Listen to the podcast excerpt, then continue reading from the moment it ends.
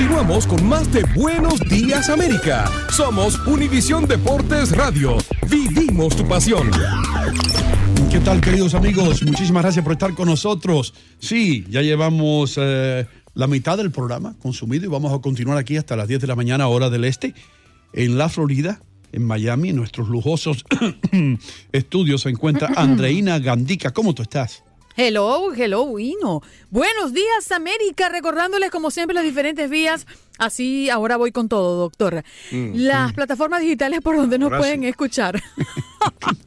Euforia, Euforia es una de ellas. Búsquenos como Univisión Deportes Radio. Y Tunin es una aplicación también muy buena que usted puede usar inclusive fuera de los Estados Unidos y escuchar Buenos Días América a través de Univisión Deportes Radio. Gracias a todos los que nos sintonizan a través de Sirius XM Canal 467 y todos los que se unen todos los días a preguntar, a mandar sus mensajes a través de nuestra página en Facebook, Buenos Días AM, y también nuestros podcasts que siempre estamos compartiendo con ustedes en las plataformas correspondientes. Así que no duden en ingresar a su red de, plataf- de, de podcast buscándonos como Univisión, eh, perdón, como Buenos Días América. Eso es todo, doctor. Muchísimas gracias. Y ¿Qué ahora era? ha llegado la hora de presentar a alguien más grande que Nelson Ned.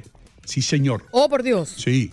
Es inmenso. Sí, alguien quien no solamente representa la República Dominicana, pero Latinoamérica entera. Un hombre que a través de su inteligencia, su cautela y su eterna sonrisa ha llegado al alma de los latinos en los Estados Unidos y donde quiera que estén. Aquí está el doctor Edilberto Mejía Torres. Muchas gracias, Ino Gómez, con esa presentación. Me hace sentir tan alto Wow, que casi veo la eternidad. El, hoy es el 22 de octubre. Es el día número había fumado un 295 porro. del calendario. 70 días para que finalice el año. Eh, Naciones Unidas conmemora hoy el Día Mundial de la Tartamudez. Así que. Deja eso tranquilo, que ya me mandaron dos mensajes. ¿Sí? Sí. No, no hables de los tartamudos. Este problema del habla es tratado por especialistas llamados logopedas, especialistas en voz, habla y lenguaje. Yo tartamudeo a veces. Terapia de voz, habla y lenguaje. Si yo hablo muy rápido, me tartamudeo todo. Se Yo tartamudeo. Todo el mundo sabe que este es el mes de la herencia hispana y hay muchos latinos que se destacan a todos los niveles, en todos los Estados Unidos. Pero cuando hablamos de un cirujano plástico, pues tenemos que quitarnos el sombrero, ¿no? Porque, doctor, usted lo sabe, difícil llegar a doctor y a ser médico difícil. y difícil también destacarse de la manera que lo ha hecho Steven Rueda, el cirujano plástico que participó en el equipo de doctores que realizó una operación de cambio de rostro. Doctor, bienvenido a Buenos Días, América. Buenos días y muchas gracias por la invitación. Caramba, qué orgullo tenerlo a usted por acá. Lo primero que le voy a preguntar, y hay muchas preguntas con nosotros aquí en el equipo, hay un doctor también, el doctor Mejía. Pero voy- doctor. le voy a hacer, saluda al doctor, el doctor. Doctor, Mucho, mucho gusto, doctor Mejía, ¿cómo está? una honra para mí y lo felicito también eh, por esta labor. Eh, Muchísimas eh, gracias. caramba, doctor, a los 31 años usted es elegido para este equipo. ¿Cómo sucedió esto? ¿Cómo fue usted elegido? Y también díganos cuántos doctores participaron. Bueno, en, en la época que sucedió el trasplante y en la época en que se admitió la paciente al hospital, eh, yo me encontraba trabajando en el Cleveland Clinic. De hecho, eh, eh, fue la institución donde realicé la mayoría de mi entrenamiento quirúrgico también. Eh, allá soli- solemos hacer todo en mucho, con mucho trabajo en equipo. Se hace una, un énfasis muy grande en el trabajo de cirujanos y especialidades múltiples y por lo tanto eh, terminé yo siendo afortunado en poder cuidar a esta paciente. En términos de cuántos doctores participaron, yo creo que la mejor manera de pensar esto de nuevo es como en un equipo. Eh, no solo son doctores, pero también hubo anestesiólogos, o sea, no solo cirujanos, pero también hubo anestesiólogos, eh, hubo parte del equipo de neurocirugía eh, para algunos procedimientos que necesitó la paciente y también hay que destacar la labor que realizan las enfermeras y las instrumentadoras y en total por eh, y pacientes eh, llegan siendo eh, inclusive hasta 20, 20 y algo personas aproximadamente por cuarto en total del cuidado del paciente, incluyendo doctores y, y- también eh, instrumentadores, enfermeras y otros especialistas. Doctor Rueda, ¿por qué es considerada esta cirugía la más compleja del mundo? Bueno, yo creo que eh, varias razones. Eh, el primero es un punto de vista técnico. Eh, Se lidian con estructuras muy pequeñas eh, y es muy difícil eh, realizar la mayoría de las operaciones debido al tamaño de las estructuras.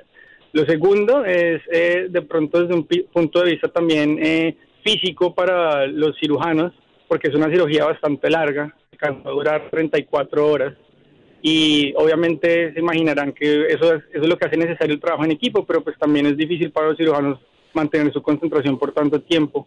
Y yo creo que por último, pues también de pronto el aspecto psicológico eh, que también deben conllevar los pacientes y su familia, la hacen en total una combinación de cosas bastante difíciles para realizar. Doctor, este trasplante de rostro, ¿de quién era el rostro? ¿Y, y cómo logran mantener ese tejido vivo? No, muy buena pregunta. Eh, el rostro, si me remito a las publicaciones iniciales de eh, los demás medios sociales y, la historia inicial que salió en, National Geographic, eh, la donante fue una paciente que para mí también es héroe en esta historia por haber donado su rostro. ella y el, perfil de ella y el de su abuela salen muy detallados claramente en, en, en estas publicaciones y ella fue una paciente que murió por sobredosis. Ahora, eh, al momento de morir, ella fallece de muerte cerebral, lo cual permite que el corazón y los pulmones eh, a través de la máquina de ventilación pudieran seguir funcionando. Y con eso eh, se mantiene, por decirlo así, el rostro como si nada hubiera pasado y el paciente no hubiera fallecido en términos de que el corazón sigue bombeando sangre a través del tejido, entonces sigue siendo un tejido bastante saludable. Y finalmente se eh, ponen los dos pacientes en quirófanos paralelos y eh, apenas se remueve el rostro de la paciente donante, se pasa a la paciente receptora en un lapso de menos de 15 minutos. Doctor, cuando ustedes hacen el trasplante de rostro, la persona que recibe el rostro, que ustedes le ponen la cara de la otra persona, ¿tiene sensibilidad en la piel o es simplemente como una máscara? No, claro, correcto. Eh, sí tiene sensibilidad. Eh, en últimas, en cirugía plástica se, buscamos dos cosas principalmente. La primera es forma y la segunda es función. Eh, obviamente la forma, pues la da el rostro donado, que no está desfigurado. Y la función, eh, finalmente, es la sensación, tanto como la capacidad de la cara de hacer los movimientos que tiene una persona eh, que no ha tenido eh, algún problema o trauma en el rostro, digamos que pueda sonreír, eh, que pueda comer normalmente. Y los trasplantes a largo plazo, si son exitosos, recuperan tanto sensación como movilidad del rostro. Mm, doctor, esto es fascinante. tengo la curiosidad. la paciente trató de quitarse la vida, ¿correcto? Sí, es correcto. Ok, no, no le preocupaba al equipo a, ustedes el hecho de que eh, esta, esta persona sufriera una depresión profunda, de que, eh, ¿cómo sabían ustedes que ella estaba como en la capacidad de recibir un rostro? ¿No temían ustedes que, que se tratara de quitar la vida después, eh, cuando supiera que tiene el rostro de otra persona? ¿Es algo esto que influye en la decisión a quién se escoge? Claro, no, eso es una pregunta excelente. Eh, de hecho, parte de los criterios eh, que se utilizan para habilitar a una persona a hacer el trasplante es estabilidad psiquiátrica.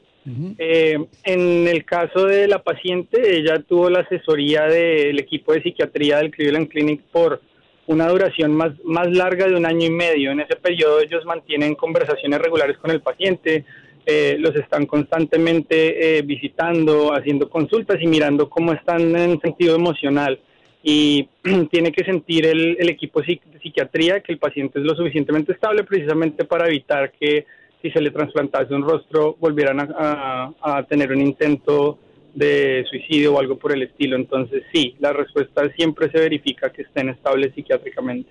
Doctor, me queda una duda. Eh, ¿Cuánto dura una operación de este tipo? O al menos con ese ejemplo de la muchacha. Claro, no, no, buena pregunta. Bueno, en realidad depende del, tipo, de la cantidad de estructuras que se vayan a trasplantar, eh, pero en la literatura médica hasta ahora el, tiempo reportado oscila entre las 26 horas para trasplantes mucho más pequeños eh, hasta las 56, que es el más el tiempo más largo que ha durado eh, a mi conocimiento. ¿Y cómo hacen los profesionales? Es decir, ¿se, se alternan, van haciendo relevo como en cualquier Mm. eh, eh, carrera de atletismo o descansa el doctor y se va a dormir un ratito para descansar? ¿Cómo hacen en la Ah. práctica?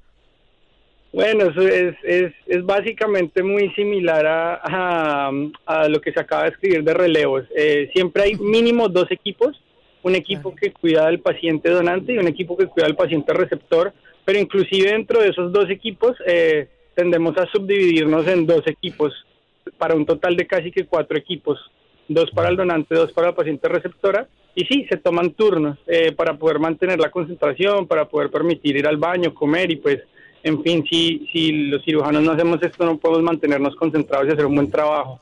Entonces hacemos hacemos relevos eh, y nos ayuda una hoja madre que documenta el paso a paso de la cirugía, de los detalles de la cirugía que se deben realizar. De esa manera, cuando hay un relevo, se le da continuidad al procedimiento de una manera óptima y no improvisando. Doctor Steven Ruelas, hermano, qué alegría tenerlo por aquí. Toda Colombia y toda Latinoamérica muy orgulloso de usted. Muchísimas gracias. Muchas gracias. Gracias a usted por estar aquí. Muy bien y pasen buena mañana. Felicitaciones eh, por, por- por ser tan, tan brillante. Gracias. Eh, continuamos aquí, de costa a costa, en Buenos Días, América. Buena la entrevista, ¿verdad, doctor Mía? ¿Verdad, nena? Sí. yeah. Excelente, Hombre genial. extraordinario. Beautiful. Ya regresamos con más de Buenos Días América.